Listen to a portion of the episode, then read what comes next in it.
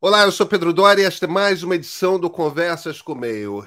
Essa semana, eu e a editora executiva aqui do Meio, Flávia Tavares, nós entrevistamos o cientista político Fernando Limonge, professor da Universidade de São Paulo, da USP também da Fundação Getúlio Vargas, da FGV, que acaba de lançar Operação Impeachment, um livro que trata, evidentemente, do processo da Lava Jato e do impeachment da presidente Dilma Rousseff. Eu acho que a gente não tinha visto ainda surgir na literatura brasileira uma descrição tão detalhada de como se deu o processo político.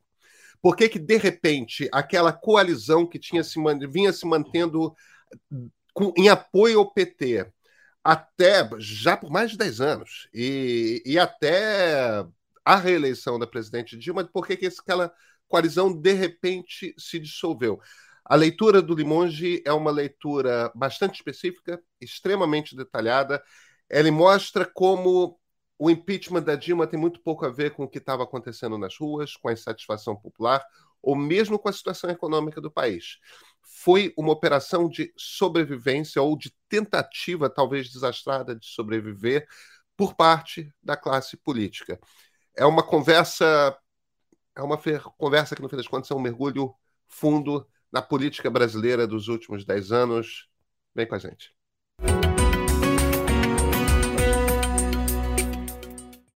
Professor Limonge, muito obrigada por aceitar o nosso convite para bater um papo aqui sobre o seu novo livro. É, é um prazer tê-lo aqui conosco. Obrigada. Prazer é meu. Eu agradeço o convite. Legal. Professor, é, eu vou começar. Já, é, assim, o senhor tem algumas teses né, que o senhor desenvolve ao longo do livro sobre o que foi a operação impeachment, né, é, é que, que então tirou do cargo a presidente Dilma Rousseff. É, e eu vou começar com a, que o senhor explora sobre a sobrevivência da classe política, o impeachment enquanto uma estratégia de sobrevivência da classe política. Por que, que ela estava ameaçada e por que, que ela precisou, então, se é, lutar para sobreviver? Bom, acho que ela foi ameaçada pelos próprios erros, né, pelas estratégias que ela tomou ao longo, depois da reeleição da Dilma, né? na verdade começa antes. Né? É, então, são uma série de decisões, de estratégias é, tomadas pelos atores políticos que mobilizam o Ministério Público Federal e o Judiciário para participar do seu conflito. E, basicamente, é como se eles destampassem a, a, a, a lâmpada, né? Tivessem posto o, o gênio para fora e o gênio se voltou contra eles, contra a classe política. Né? A classe política, cada grupo da classe política acreditava que se beneficiaria da intervenção da Lava Jato, que a Lava Jato puniria seus adversários e que eles sobreviveriam. né?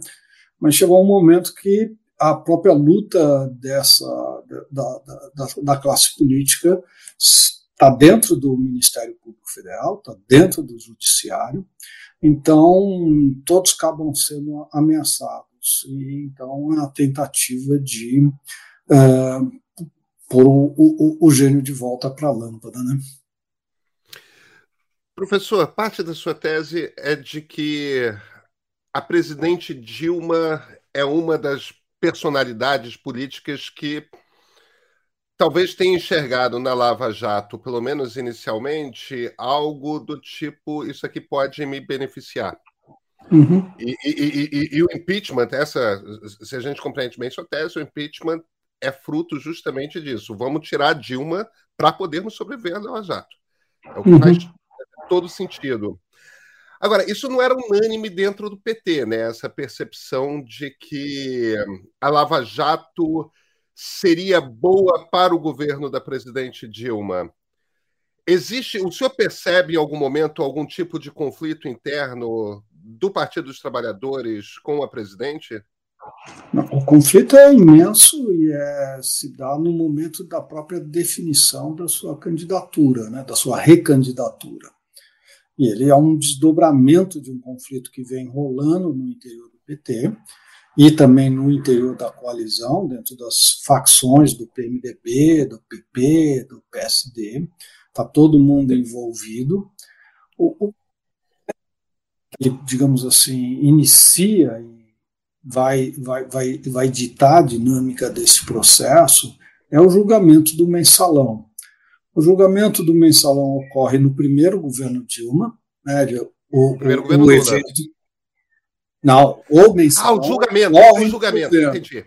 É, entendi. Mas o julgamento, você passa todo o segundo governo Lula sem o julgamento, então o STF só vai julgar o caso com a Dilma no poder. E isso põe uma questão muito forte para a coalizão, para a coalizão governante, que é que posição tomar diante da corrupção, como se posicionar politicamente para as eleições futuras em relação a esse tema. Né? E a maior parte do PT e do PMDB e do PP e dos outros demais partidos que participavam da coalizão é finge que não está acontecendo nada. Né? Põe debaixo do tapete, continua tudo como antes no quartel de Abrantes. Né?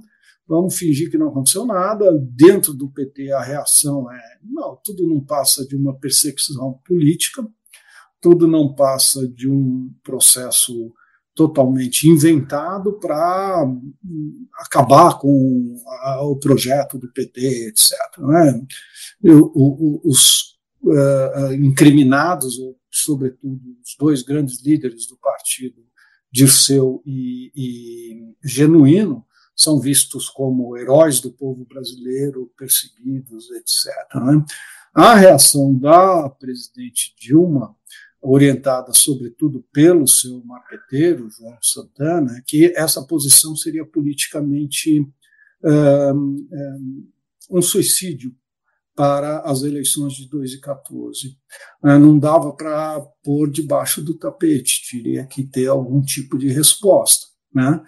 E um, a resposta que eles vão. Um, é, é, é, estratégia bastante perigosa, porque é a Dilma assumir a liderança do processo de combate à corrupção. Né? E o que torna bastante complexa a relação da Dilma com o próprio partido, porque ela está dizendo: não, corrupção aconteceu, a corrupção foi real e a gente precisa limpar. A estratégia dela, obviamente, é dizer: sempre houve corrupção no Brasil, corrupção, né, como todo mundo dizia, veio já na, na, na caravela do Cabral, está na carta do Caminha, não sei o quê. Então, sempre houve corrupção mas a diferença desse governo é que esse governo vai combater a corrupção, não vai pôr debaixo do tapete. Né? Mas, obviamente, que a oposição está falando: não, não, corrupção é uma característica do PT, é o PT que é corrupto, o PT faz uma corrupção de outro tipo, diferente, etc., e explora isso politicamente. Então a Dilma fica num, num, numa posição bastante desconfortável, né, e sem capacidade. Esse, essa bandeira não, não, dá certo politicamente de forma alguma. Né? E, e mas é o motor de, desse conflito. Né? Uh, o que é preciso ter claro é que quando a Dilma eh, toma algumas iniciativas uh, dentro da Petrobras, de limpar a Petrobras, de sanear a Petrobras, trocar a diretoria, a, a, a presidente da, da, Petrobras, né, ela demite o Sérgio Gabrielli e chama a Graça Foster para assumir a, a, Petrobras, a reação do, do, do partido e dos partidos que tinham os diretores nomeados é muito violenta contra Dilma. Né? Então você tem um conflito real sob controle de postos públicos e de como eles serão usados para fins eleitorais ou não. Né? Então, esse conflito vai se desenvolver durante todo o primeiro governo Dilma, está né? Tá na origem da Lava Jato. Todos os diretores demitidos pela Dilma serão investigados. Paulo Roberto Costa, Zelada e Duque, é, Renato Duque, né? Uh, esses três diretores serão os epicentros da, da, da, da, da Lava Jato, e ela está enfrentando essa oposição da, da, da, do próprio governo, né, do fogo amigo. Né? É, é, é, é esse o problema que ela está enfrentando ali no final do seu primeiro mandato, quando a recandidatura dela é confirmada. Uhum. Não é à toa que nesse período né, vai, vai aparecer o, o, o, o escândalo de Passadena, né, vão destampar o Passadena, né, ele é jogado na imprensa para dizer: ó, oh, Dilma é, também participava da corrupção e agora ela fica brincando de que quer limpar. Então é uma reação do, do, do grupo uh, afetado, dizendo: ó, eu sei onde você estava no verão passado, não finge que você agora é, é, é, é essa senhora impoluta, né? E, e depois vem volta a Lula, né? que é uma ameaça real à candidatura dela, uma tentativa de enquadrá-la. Né? Então o conflito é violento, é de cachorro grande. E aí, é, aproveitando ainda só mais um pouquinho desse assunto da corrupção, o senhor identifica, então, é, nesse primeiro movimento da Dilma, né, nessa intenção aí de combate, é, um pouco, é, por, assim, bastante por razões eleitorais, mas, é, enfim, o discurso foi esse, do combate uhum. à corrupção, e na origem da própria Lava Jato. Uhum. Foi, é um, foi um moralismo público exagerado ter a corrupção ali motivando tudo isso? Ou é, isso era só para esconder as reais intenções? Como é que o senhor enxerga essa bandeira levantando, é, iniciando todo esse movimento? Olha, é, é, difícil explicar, difícil entender, né? A minha, a minha leitura é a de que a Dilma mexeu na Petrobras não porque fosse moralista ou porque tivesse é, combatendo a corrupção. Ela queria salvar o projeto que ela tinha montado durante o segundo governo uh, Lula de tornar a Petrobras a base da industrialização brasileira com, com a construção de superpetroleiros, é, como é que chama, uh, navios sondas, é o tal modelo, a cópia ou a transplantação de um modelo que teria dado certo na Coreia do Sul para o Brasil, que é desenvolvido lá no BNDES, junto com ela, durante o, o segundo mandato Lula. Então, esse projeto não está dando certo, não está dando não está retornando os produtos esperados. Então, quando ela faz essa intervenção na Petrobras, é para tentar pôr o trem de volta no trilho. Né? A reação é que faz com que ela adote essa bandeira. A reação e o mensalão, a julgamento do mensalão está ocorrendo ao mesmo tempo e o marqueteiro está fazendo pesquisa e está dizendo: olha, a senhora está ficando bem na fita, porque a senhora demitiu uma série de ministros antes, todos envolvidos em corrupção, fez isso aqui agora, e a Dilma está ficando, na verdade, sem bandeira para o governo dela. Porque as políticas sociais que foram a marca do governo eh, Lula não estão dando tanto uh, avanço mais. Né? Então ela está ficando sem uma bandeira. A, a economia tá, já não está naquele mesmo pique que antes. Né? Ela está tendo que manter a economia uh, a, a, artificialmente, né? por, por estímulos artificiais que estão, uh, uh, na verdade, combalindo a economia no longo prazo.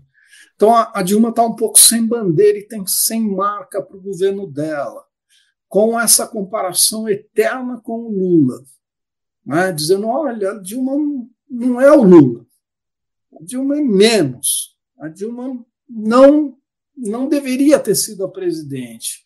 Né? Então ela está espremida aí, né? E o marqueteiro saca essa, fala: oh, é aqui que está o teu negócio, né? O que é um erro. Um erro. Né? Governo algum pode fazer do combate à corrupção o seu primeiro, o seu principal, a sua principal bandeira, porque a corrupção é sempre dentro do governo. Então você está sempre cortando a cadeira que você está sentado, né? o pé da cadeira que você está sentado. Então é, é, um erro e, e, e, é engraçado que o, o João Santana tinha fama de ser um mago, né, de ser o, o grande. Mas, ao mesmo tempo que esse conflito com o PT vai crescendo e com a coalizão vai crescendo e ela vai se isolando, ela vai perdendo diálogo com o PT e se mantendo com um ciclo bastante restrito de conselheiros, entre os quais o João Santana vai se destacando. Então, ela vai uh, seguindo os conselhos dele e de outros uh, mentores, como o, o, o, o é, ixi, que está no BN10 agora. O, Mercadante.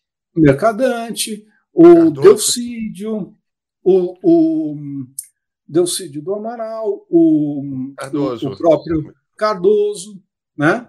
que é, digamos assim, todo mundo que tinha tido trombada com Lula no passado. Né? Todo mundo que trombou com Lula no passado vai, vai sendo, digamos, resgatado pela Dilma. Né? Professor, aí nós temos esse. Perdão, interrompi o senhor?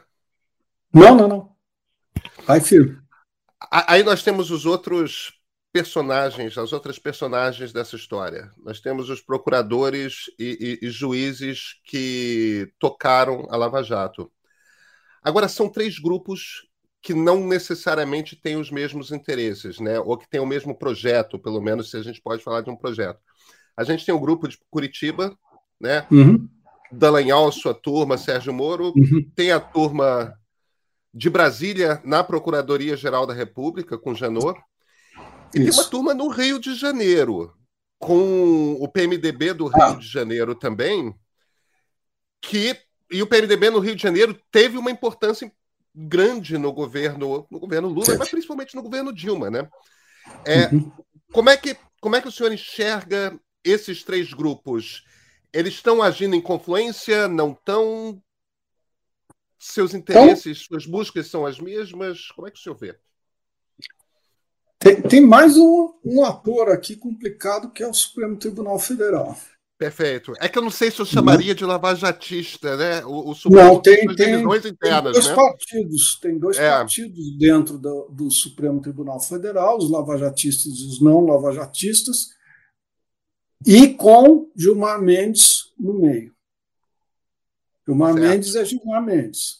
Certo. Ele não está nem num lado nem no outro, e ele é que vai ser o, digamos, o fiel da balança em vários momentos. E vai trocar de lado mais de uma vez. Né? E vai ser o ator decisivo para as uh, uh, decisões. Decisivo para as decisões não é bonito, mas é o que ocorreu no, no STF. O, o, o, o, mas o Rio de Janeiro, nós temos que pensar assim: o Rio de Janeiro é crucial nas eleições presidenciais brasileiras. Rio de Janeiro e Minas Gerais são dois estados cruciais. Né? Nós temos uma tendência do Nordeste votar PT desde 2006 e o Sudeste, Centro-Oeste e Sul votar mais PSDB. Minas Gerais e Rio de Janeiro são os estados swings, como a gente chama, né? os estados onde dá a transição e onde a, a, a disputa é mais acirrada. Né? E em 2010, a estratégia do PT foi um, retirar seus candidatos a governador em Minas Gerais e no Rio de Janeiro e apoiar candidatos do PMDB para consolidar a coalizão com o PMDB na vice-presidência. Então, não é só o Temer que vem para a vice-presidência, como o PT abre espaço para que o PMDB possa ganhar no Rio e em Minas Gerais. Dá certo no Rio com o Sérgio Cabral, dá errado uh, em Minas Gerais com o Hélio Costa. Né? O Aécio é reeleito em 2010. Né? Mas esse, esse é o acordo. Então, aí a bancada do Rio de Janeiro de, eh, do PMDB, onde eh, se destaca o próprio Eduardo Cunha, é fundamental. Né? O Eduardo Cunha foi fundamental nessa costura em 2010, no Rio de Janeiro e em Minas Gerais, mas em vários outros estados. Então, o Eduardo Cunha era um petista de quatro costados em 2010. foi o principal articulador dessa coligação. E aí que ele, ele cresce, digamos assim. Aí que ele se agiganta e começa a pôr os tentáculos dele por toda parte. E ele entra em conflito com o Sérgio Cabral, porque o Sérgio Cabral monta a sua própria máquina no Rio de Janeiro e isola o, não deixa o, o, o, o Eduardo Cunha entrar no estado do Rio de Janeiro. Mas o Cunha tem o suficiente em Minas, em Furnas, na Petrobras, para se divertir, digamos assim, e se locupletar. Né? Então, o, o, o, Rio de Janeiro é essencial nisso. No caso da Lava Jato, é uma decisão do Supremo de que o Sérgio Moro não tinha competência sobre todos os casos que parecessem perto dele. E é o caso da, da, da, da usina nuclear de, de Angra, que passa para o Sérgio Bretas. Uma decisão do Supremo de que. Porque o que o Sérgio Moro fazia era: passou perto aqui, é meu caso. É o caso da Lava Jato. Né? E ele vai arvorando competência de juiz natural para todos esses, todas as questões. E isso foi uma usurpação clara que depois acabou na invalidação de todo o julgamento, porque ele não tinha competência sobre esses casos. Ele estava investigando um, um outro caso de, é, de, de, que é a Lava Jato, que é a coisa de doleiros, né, que daí envolveu o Youssef, só que por uma outra razão e aí ele fez uma conexão fajuta entre aquele caso da Lava Jato e a Petrobras, mas que não existia de fato. A competência deveria ter ido para o Rio de Janeiro também na Lava Jato, porque a sede da Petrobras não é em Curitiba. Não tem nada em Curitiba da Petrobras. Né? Então ele precisou fazer esse, essa maquiagem, ele foi fazendo o tempo inteiro. Aí quando a Lava Jato vai crescendo, apareceu um caso de corrupção, é na Lava Jato não importa o quê. E aí chega uma hora o Supremo fala: calma aí, né? vamos manter pelo menos as aparências.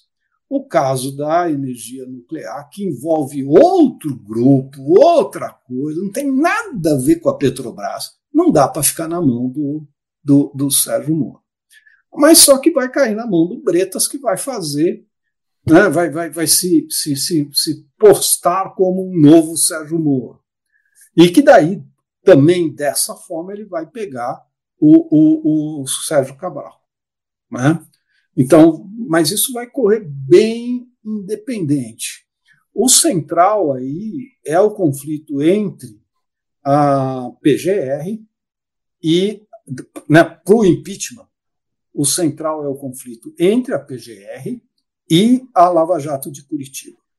São dois grupos de procuradores, de promotores, bem distintos do ponto de vista da sua orientação ideológica e das suas inclinações quanto, digamos assim, quanto ao diagnóstico de qual é a verdadeira natureza da, da corrupção político-partidária brasileira. Eles têm vários pontos em comum, vários pontos em comum, mas para simplificar, a versão, digamos, Curitiba é de que existe uma organização criminosa e or, eh, hierárquica que tem um chefe, e esse chefe é o Lula. E que o PT, portanto, é o estruturador da corrupção no Brasil. Enquanto a versão eh, PGR é mais uma versão centro-esquerda, em que o problema é o PMDB. A, a corrupção é mais, disso, dis, né, mais é, é, espalhada, mais é, é, entranhada numa máquina política que tem vários chefes, Sarney, é, Renan, Eduardo Cunha, Temer, vários chefetes, mas o PMDB, esse centro pantanoso, é que é o verdadeiro problema. E que o PT, no fundo, é um bom moço que foi corrompido pelas más companhias, né, digamos assim. enquanto a versão Lava Jato é uma versão mais é, da, é, da força-tarefa de Curitiba, é o PT é o problema. Né? A Lava Jato de Curitiba, eu não analiso e eu não tenho elementos para isso, não consegui fazer pesquisa para isso.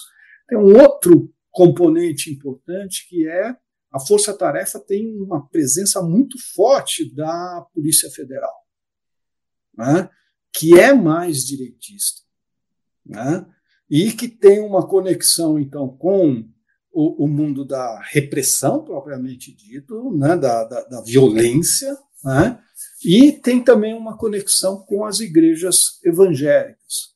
Né? O, o Dallagnol é, é, é batista né? e muito ativo dentro da igreja. Então, esse, essa versão uh, da, da, dessa visão ideológica da, da, da, Lava Jato de Curitiba é bastante forte. Então, tem um, um conflito constante entre Curitiba e Brasília. E tem o problema da competência, sempre. Né? A Lava Jato, a força-tarefa de, de, de, de, Curitiba, ela convive com uma contradição imensa, né? uh, flagrante, né? que é ela se arvora a combater a corrupção político-partidária, só que ela não tem a competência para tanto, porque os políticos com mandato não podem ser é, é, investigados pela primeira instância. A competência exclusiva é da PGR e do Supremo. Então, você pode até argumentar que a Lava Jato é, foi a força-tarefa de Curitiba foi levada ao Lula porque era o único alvo disponível para eles. Porque o Lula é o único político sem mandato que eles podiam uh, investigar. Né? Mas eles não podiam investigar, por exemplo, a Dilma. Não, ninguém, a Dilma ninguém, mas não podiam investigar nenhum deputado, nenhum o Eduardo Cunha, o Temer, etc. Não sei se eu respondi, mas. Não, não respondeu. respondeu. Eu queria aproveitar, antes é, de, de seguir na, na outra tese, a da coalizão, que eu acho que é a outra tese bem forte do seu livro, mas já que o senhor tocou na questão ideológica da Força Tarefa de Curitiba, é, tem também uma noção embebida em ideologia, eu acho, da esquerda, de que o impeachment é, é produto de uma insatisfação das elites com as políticas sociais de esquerda e que então é, não, não é a corrupção o central, uhum. é esse movimento de negros e pobres nas universidades, nos aeroportos, aeroportos é, incomodando as elites e as elites então se, se movimentando para interromper esse projeto. Isso é, é, rom, é romantização pura? Tem algum não. algo disso no? no não, eu acho que isso isso está lá, está uhum. lá. E, e, e mais do que isso, tem um antipetismo muito forte na elite brasileira né, na, na, na, opinião pública brasileira. Né, a, a, é, foi difícil para é, a, a, elite brasileira ou para uma parcela da população brasileira, nem da elite, facção, né, grupos, um, engolir a quarta vitória consecutiva do PT. E deve-se dizer que quatro vitórias consecutivas de um partido em, uma eleição, em eleições presidenciais é difícil para engolir em qualquer país do mundo. Não é? Quer dizer, a oposição está parecendo assim, pô, a gente nunca vai chegar lá. Não é? Então, o, o, o horizonte vai estreitando. Né? As políticas petistas tiveram efeito e levaram a uma reação e organização da direita. Né? E essa direita pôs a cara de fora, o PSDB se radicalizou, foi à direita, né? E mobilizou, se associou a essa direita que estava se organizando ali, já com um, o PSDB namora com o bolsonarismo ali, né? não é possível esquecer que o, o, o, o AS contesta a, a, a validade das urnas, ele dá respaldo à tese descabida dos bolsonaristas em 2014 de que as urnas haviam sido fraudadas em 2014, entra com uma representação no STF com base em rumores espalhados pelas eh, redes sociais. O PSDB contesta o resultado uh, por outros meios legais, né? e mobiliza a MBL, vem para a rua, constitui esses movimentos sociais uhum. juntos e vão para as ruas e querem o impeachment da, da Dilma por essa forma. Uhum. Só que eles são mal sucedidos, eles não conseguem. Né? Então, eu não estou negando essa existência desse conflito político, eu estou dizendo ele não é suficiente o PMDB, o PT tinha como sustentar o seu governo, se ele não cindisse. Né? Então, aí a gente chega à tese da coalizão. Né? Então, veja, num jogo, xadrez, futebol, basquete, o que for, tem dois lados. Certo? Então, o PT alegar que o outro lado chutou a bola no gol, moveu o seu, o seu, a sua rainha, não pode, certo? É esperado. O que a gente pode e deve contestar é a parte ile, ile, a, a, a contestação ao resultado das urnas. Isso sim é ilegal. Isso é fazer o cavalo andar como se fosse uma torre, é fazer gol com a mão. Né? Isso o PSDB fez. Né? Então, tem um lado que o PSDB passou, atravessou o Rubicão. Né? Mas o PT reagiu e o PT segurou a onda. E o PT tinha como segurar a onda. Né? Então, a tese, a, a reação às políticas do PT está lá, existe, mas ela é insuficiente para gerar o impeachment. Aí o contra-argumento é: esta coalizão que dava suporte ao, ao PT, ela é gestada em 2005, em meio à crise do mensalão, e ela, portanto, não é circunstancial ou episódica. E ela sobrevive ao período mais forte de reformas sociais do PT. Né? E não há, não dá sinal de trincar. Né? Se o PMDB, PP, etc., não toleravam essas políticas do PT, eles podiam ter saído fora em 2 e 6, podiam ter saído fora em 2 e 10, podiam ter saído fora em 2 e 14, não o fizeram. Certo? Reafirmaram a coalizão em todas essas oportunidades.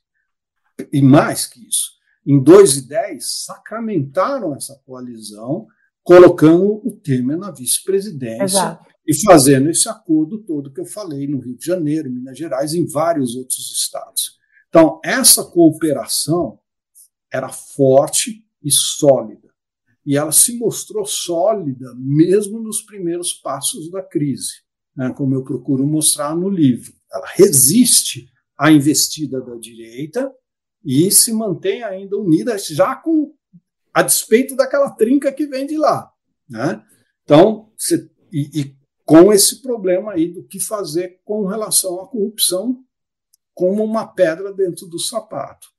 Então, essa coalizão está forte, está bem consolidada e ela hum, era suficientemente forte para resistir a essas reações. Né? Então, o problema analítico é explicar por que, que o PMDB, PP, PSD, PR, PL, em um determinado momento, decidem abandonar o PT. Jogam o PT ao mar e falam: dane-se você, eu vou cuidar da minha vida e ficar junto com você é a pior coisa que pode acontecer para mim. Você é uma má companhia, você está é, tá me passando a peste, né? Fujo aqui, você é o, é, é, é, é, o problema. Né? Então, é isso que ocorreu, né? é isso que eu quero, que eu tento explicar. Professor, suas respostas abrem vários caminhos diferentes aqui para a gente seguir essa conversa. Mas deixa eu deixa eu voltar um passo antes da gente mergulhar nessa, nesse debate sobre, sobre o impeachment em si, como ele aconteceu, como é que foi o processo, e perguntar ao senhor a respeito do imaginário brasileiro a respeito de corrupção. Porque porque eu acho que embora seja só no Estado Novo que a gente começa a ouvir essa coisa de corrupção mais pesada, casos mais pesados e claros, isso já estava nos tenentes e, e, e, com amplo apoio da classe média brasileira na época. O, o, os tenentes tinham na questão da corrupção da Primeira República um dos seus principais argumentos, e ali tinha uma cara mais revolucionária, né? Eles não eram generais, eles eram um bando de oficiais de vinte e poucos anos que decidiram sair marcha pelo Brasil para tentar fazer uma revolução e acaba espirrando ali na Revolução de 30. Podemos chamar de golpe ou revolução, ou ambos, mas enfim. É... Aí aparece novamente a direita nos anos 50 no discurso do Carlos Lacerda. O, o, a UDN transforma o discurso de corrupção numa coisa antigetulista. É, é, e, e, se amarra ali e constrói um discurso meio populista, tal, mas muito sólido e, novamente, muito capaz de movimentar e mobilizar a classe média. Aí reaparece no PT. O PT dos anos 80, principalmente dos Isso. anos 90, o Brizola chamava de UDN de macacão. E, e, não à toa, né? É, o Isso. PT era o partido anticorrupção durante e todo o discurso anti-Fernando Henrique, durante o governo Isso. do presidente Fernando Henrique, foi um discurso: o governo Fernando Henrique é corrupto, as, as privatizações são corruptas, é, ele está do lado do centrão que é corrupto. A gente nem chamava tanto de centrão quanto fomos criando o hábito ao longo do. Mas.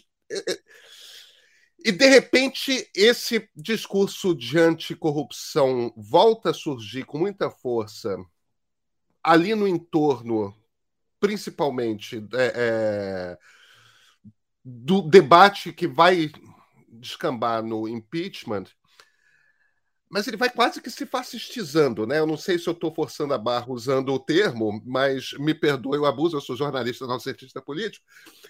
É, ele cai a um nível de direita que a gente raramente vê na história da República. O que, que é, como, como é que o senhor interpreta essa o como que corrupção mexe com o imaginário da sociedade brasileira, porque evidentemente mobiliza, né? É, eu, sim, é um tema que eu estou pensando bastante, né? É, e corro o risco aqui de me perder ao, ao, ao, falar sobre isso. Corrupção é um termo elástico, né? É um termo é, que, que, se, que cabe ou é, é, cola em várias é, situações, né? Desde que o mundo é mundo, ele está se corrompendo, não é isso? Corrupção quer dizer perda de integridade, decomposição, deterioração, apodrecimento. Então, desde que a gente saiu, né, desde que a Eva fez aquela coisa, não sei o quê, tal, comer a maçã, nós estamos nos corrompendo. Né? Então, é um, é um discurso, é um, é um, é um, um elemento do debate político que está sempre pronto a ser explorado e ser ressignificado e ser uh, usado no combate político. Isso significa que corrupção não é um fato objetivo, é uma construção política, é parte da briga política. E é parte desta construção que eu vou jogar nos meus inimigos para dizer: você é do mal, eu sou do bem. É? Ou tentar fazer essa luta. Então, acho que o que rola é isso sempre e em qualquer lugar do mundo. Né? Então, essa, essa permanência desse tema.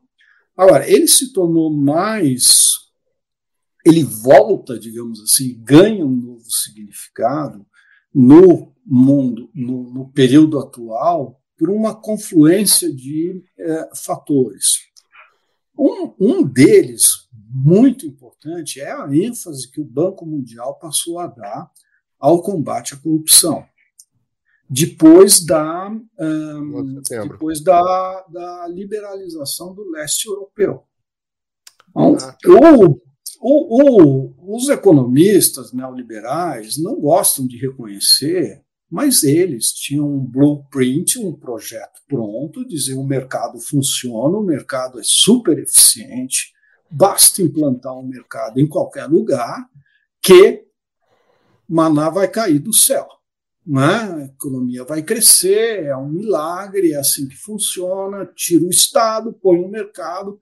Então, o, a União, a, a, a, cortina de ferro lá, a, área de influência da União Soviética, foi um grande laboratório para uh, os economistas. E eles deram com burros na água. Né? E a, qual foi a saída deles? Corrupção.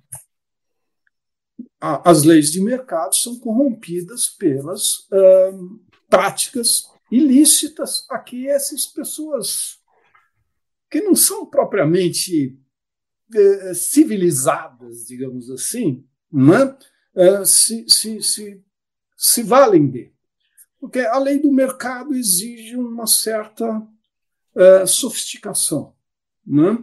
Não é à toa que a Transparência Internacional é criada por um ex-membro do Banco Mundial, um dos ex-diretores do Banco Mundial. Então você tem um investimento aí, porque o que, que dá errado? Como que pode dar errado os nossos planos maravilhosos que a gente modela tudo, está tudo certinho. Aí põe o bicho na prática dá errado. Por quê? Porque tem esses vírus, essas doenças, essas deturpações, essas depravações, essas do, né, deteriorações do comportamento. Então, isso pegou pesado. Né? De outro lado, você tem ainda, pela esquerda, uma revalorização do republicanismo e com uma diminuição dos temas clássicos do liberalismo. E toda coisa do republicanismo é o quê? Virtude. Né? Então, o bom governante é o virtuoso. Terceiro elemento, toda está também dentro dessa jogada, que é uma valorização do papel dos judiciário como um grande censor dos comportamentos né? e uma diminuição ou uma detratação dos políticos eleitos. Né? O governo representativo, a essência do governo representativo é que quem é eleito é que quem, quem tem mandato, quem é autorizado pelo eleitorado é que tem direito a mandar. O judiciário obtém seu poder por concurso. Né? Mas eles passaram a criar uma visão de si próprios como membros de uma casta intelectualizada e treinada para fazer eh, deliberações racionais. O Habermasianismo encontrou no judiciário o seu principal órgão. E o judiciário começou então a entrar e querer fazer essa gestão. Então, essa confluência dessas coisas aí todas jogou no mundo inteiro. Aí tem ainda uma outra coisa, talvez, né? A direita jogou fortemente na questão moral para se recuperar recentemente. Né? Então tem esse essa confluência de coisas aí que eu acho que faz com que a, a corrupção se torne um tema tão candente e tão fácil de ser, ou tão é, explorado politicamente. Né?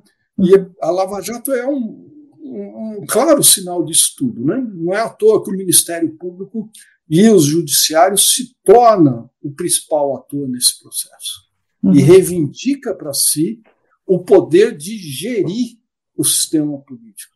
Veja, porque pensa quem, quem, quem é o quem, quem, é o, quem são os membros do judiciário? São os caras que passaram um concurso.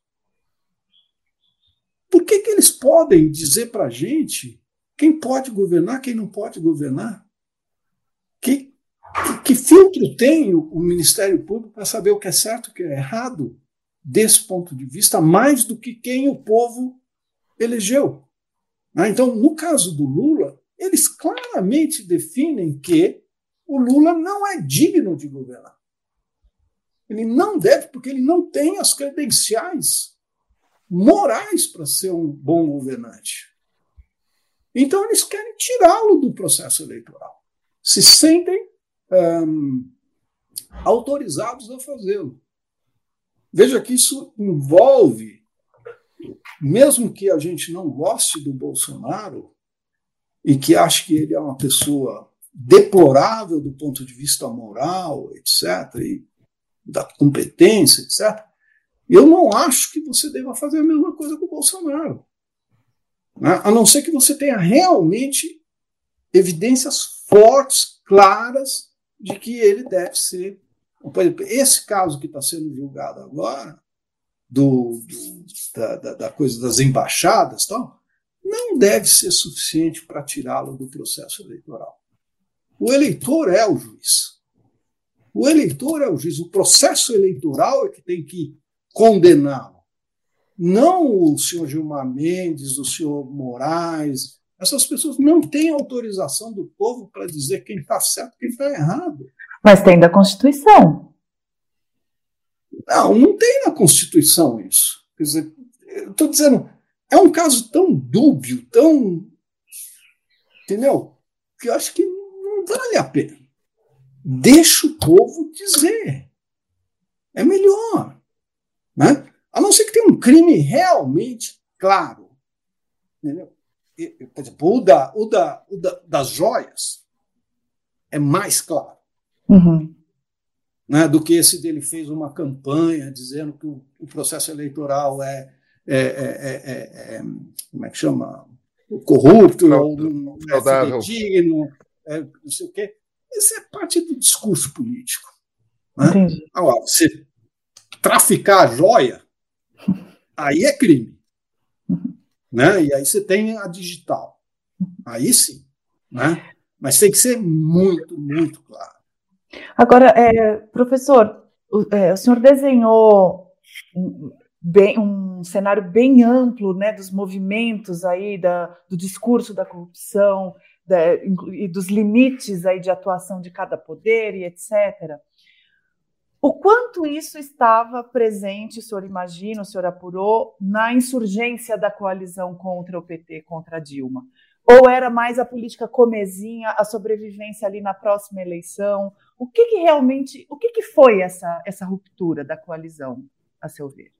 Então, a, a ruptura da, da coalizão vem quando ah, as duas frentes da Lava Jato, Curitiba e Brasília, é, passam a uma ofensiva bastante forte, né, antecipando é, é, a própria reação da classe política. A uhum. classe política está se dando conta de quão longe ela foi, de quão destrutiva está sendo a sua briga, dos riscos que ela está tomando. Ela está se preocupando com Bom, vamos, vamos acertar as coisas aqui, vamos impedir da gente. E ela, no início de 2016, se você lê os jornais e acompanha os analistas, o comportamento do, do presidente Michel Temer, do vice-presidente Michel Temer, que volta a Brasília dizendo: quero ser amiguinho da, da, da presidente Dilma de novo. PT e PMDB vão estar juntos de novo na eleição de 2018. Está tudo se acertando. O PSDB começa a falar em campanha de 2018, em uh, aprovar uma agenda positiva. Então, quando isso está se acertando, a Lava Jato fala: Bom, mas eu vou morrer na praia. E eu não vou conseguir os meus grandes objetivos, que é prender o Lula, impedir que o Lula volte em 2018, né? Um, ou passar as 10 medidas contra a corrupção. E a, é, é, é Brasília está ficando com medo, mal, mas o, o, o, Cunha não vai para a cadeia? O, o, o Renan não vai para a cadeia? E nós vamos perder essa oportunidade de ouro?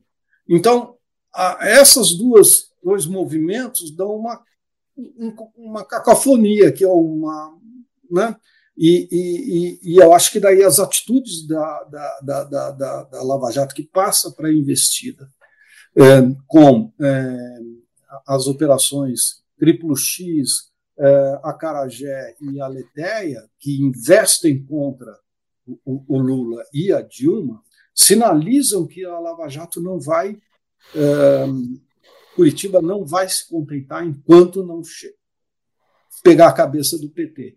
Como isso tem apoio popular, né? O que, que os políticos fazem? Ah, vamos, vamos fazer isso, né? Então é a, famosa frase do Jucá, né?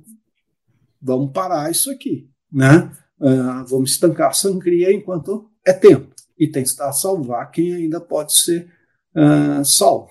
Né? Acho que foi isso que aconteceu. Professor, eu acho que a pergunta se no, torna inevitável, que é como é que a gente lê esse impeachment? O que que esse impeachment foi? Ele foi uma burrada. Ele foi uma burrada. É isso que ele foi. Uma burrada. Ah, o, ponto, o, ponto, o ponto ao qual eu queria chegar aqui é. é... Então, o que, eu, o que eu quis fazer foi mostrar como era auto-evidente que, que foi uma burrada. Certo. Né? Porque está lá nos jornais, está lá nos jornais, está todo mundo vendo o desastre se armar e, não, e, e contribuindo para o desastre. E aí o que a casa cai e cai sobre todo mundo. E quem que é, que é a vítima? Nós outros. Certo? É, para quem que sobrou? e para quem sobrou? Sobrou para o Bolsonaro. Uhum. É claro. É isso que não, foi. A história, a, a, história que a história que o senhor está contando, no fim das contas, é, é uma história de um, um, um processo de um partido que está, um grupo político que está, mais que um partido, né? Um grupo político que está entrando no seu quarto mandato com desgaste natural de um quarto mandato, com seus conflitos internos. Aí parte desse desgaste se mostra também numa certa insatisfação da sociedade surge essa questão que começa a pegar fogo em mato seco, que é, são os processos é, é, jurídicos todos da Lava Jato. Esse troço começa a se mostrar como um animal que pode engolir o mundo político, e o mundo político se apavora, e talvez a solução seja: vamos tirar essa presidente, o Michel resolve. Uhum, é, de, de, alguma forma. É, essa é a sua história. E o problema é que não parou. Então, mas por quê? Porque para Brasília não podia ser isso. E o que, que Brasília faz? Investe contra o Temer. Isso. Arma as gravações do Joesley. Então isso. o pau continua. A coisa não para. Então o, é. o impeachment não deu certo como projeto político. Claro, Se o projeto político claro. era estancar a sangria, a sangria continuou. Porque né? eles não tinham e controle, aí, né? Isso... Hã? Porque, eles não tinham controle.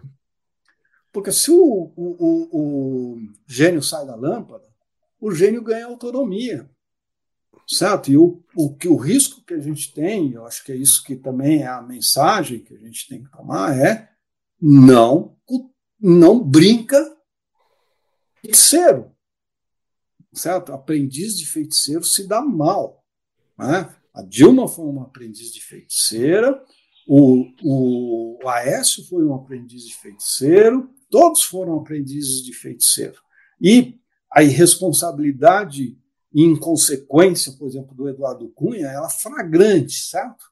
Flagrante. Ele, em agosto ele fala: vou pautar o um impeachment porque eu vou ser, porque eu preciso me defender.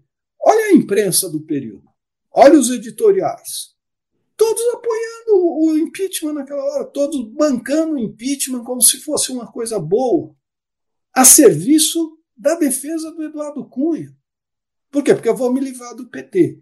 O grande, digamos assim, talvez a única explicação que você tenha para entender toda essa insensatez é que, para boa parte das pessoas, Lula seria imbatível em dois e. Que ano que era mesmo? 2018. 2018. Então o PT ficaria mais quatro anos no poder. E então, essa visão de que talvez o PT fosse imbatível eleitoralmente, que tivesse um líder que fosse que era imbatível, ah, botou também uma parte dessa elite em polvorosa. Né? E a reação foi essa estupidez. Até porque o Lula não era imbatível em 2018 se tudo continuasse como estava.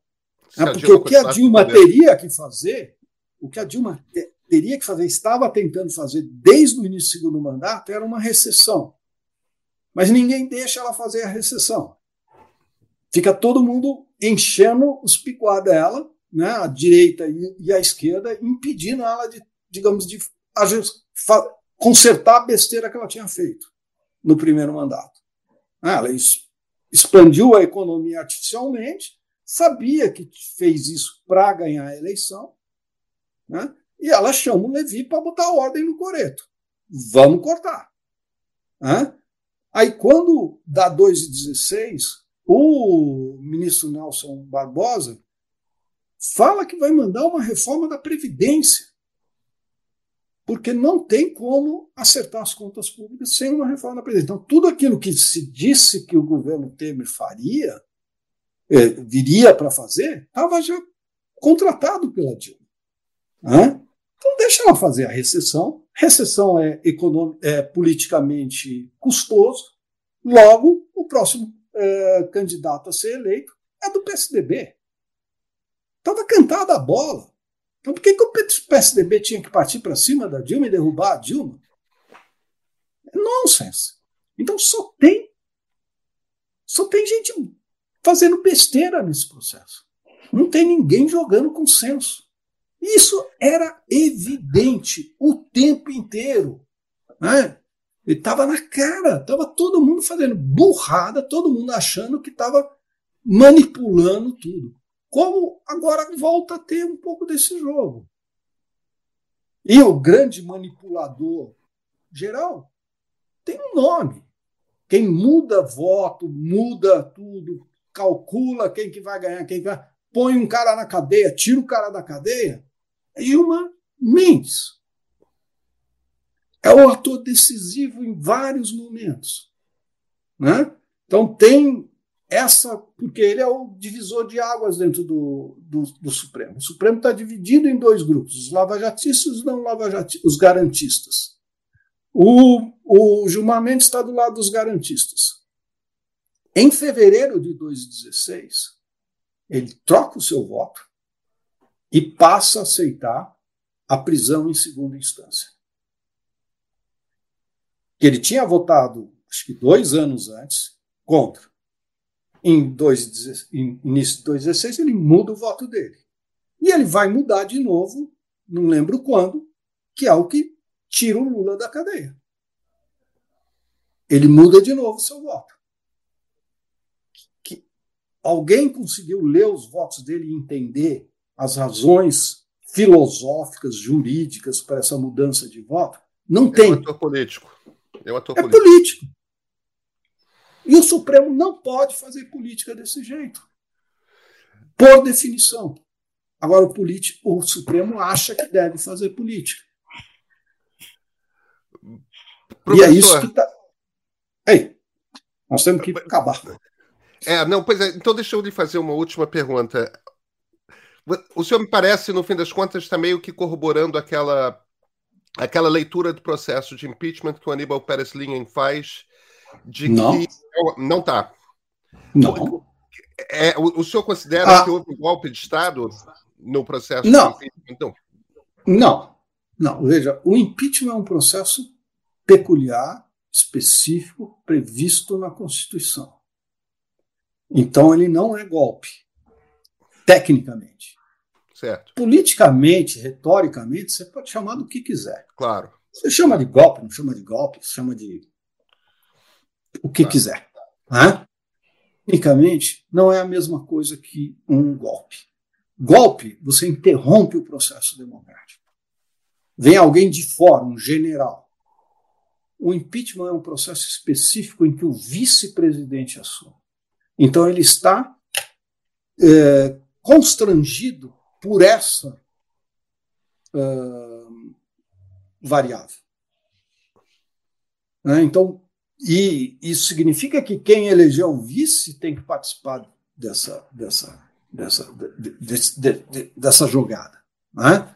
E mais, a minha, é, é, a minha, minha, discordância com o Pérez Linhan é que o Pérez Linhan considera todos os dois processos, o choque, a mobilização das ruas, como exógeno ao processo político e considera que é as ruas que empurram o processo de impeachment. É o movimento social que empurra o processo de impeachment. Eu mostro que isso não aconteceu no caso da, da Dilma. O movimento social vai ao pico, a, a, mobilização de rua vai ao pico em março de 2015 e depois só decai. Então não são as ruas que estão empurrando, não é a insatisfação popular. A insatisfação popular está lá. Mas isso não significa que qualquer presidente impopular vai cair. Vide Sarney, vide uh, uh, o próprio Temer, vide parte do mandato do, do Bolsonaro. Né? Então, e esses movimentos sociais eles não ocorrem do nada. No caso desses que ocorreram aqui em São, no Brasil, eles foram impulsionados pelo PSDB. Certo. O Vem para a Rua nasce das costelas da campanha do é uh, Aécio. E o Serra financia. Né? E a, a, a, a, mesma coisa acontece com o MBL. Né? E o MBL monta uma marcha sobre Brasília que chega lá sem ninguém. Então, pressão das ruas não foi o decisivo. Óbvio que, para os políticos tomarem essa decisão, eles precisam saber que eles contam com o apoio popular, que eles não vão ser execrados. Não é? Mas não significa que eles são. Uh, respondem automaticamente à pressão das ruas. Uhum. Eles sabem resistir. É? Você pega as declarações do, do, do, do, do presidente do PSD, PSD o Kassab. O Kassab. Ele fala, ah, muito bonitas as ruas. Muito bonitas as manifestações, mas não estou nem aí. O processo eleitoral e, o, e, e, a mobilização social são bem desconectados. Pega 2 e 13 e 2 e 14. Né? Ninguém fatura politicamente 2 e 13 para o processo eleitoral. O processo eleitoral volta a ter o mesmo padrão que tinha antes. Né? Então, política eleitoral tem sua própria lógica, política institucional tem sua própria lógica. Então, o meu foco é no processo institucional que leva ao impeachment. Se fosse um golpe, era Milico que dava. Não foi. Né? Golpe é 64. Golpe é 64. Golpe. Né? E o Pérez Linha põe tudo no mesmo saco. Golpe, renúncia de presidente, impeachment. Cada um desses processos tem a sua própria lógica e precisa ser analisado dentro da sua própria lógica. Né? Então, foi isso que eu fiz nesse caso. Né? Tem um processo que corre dentro do legislativo. Então, eu preciso que os deputados troquem de lado. Os deputados decisivos, os parlamentares, que no Senado também, é o centro que estava composto do PT. Ele troca de lado. Isso é que eu preciso entender. Professor Fernando Limonge, muito obrigado pela entrevista. Evidentemente, uma conversa ótima. Obrigado, eu que agradeço o convite e a oportunidade. Obrigada, Obrigado. professor. Até uma próxima. Tchau, tchau, tchau. Até a próxima. Obrigado.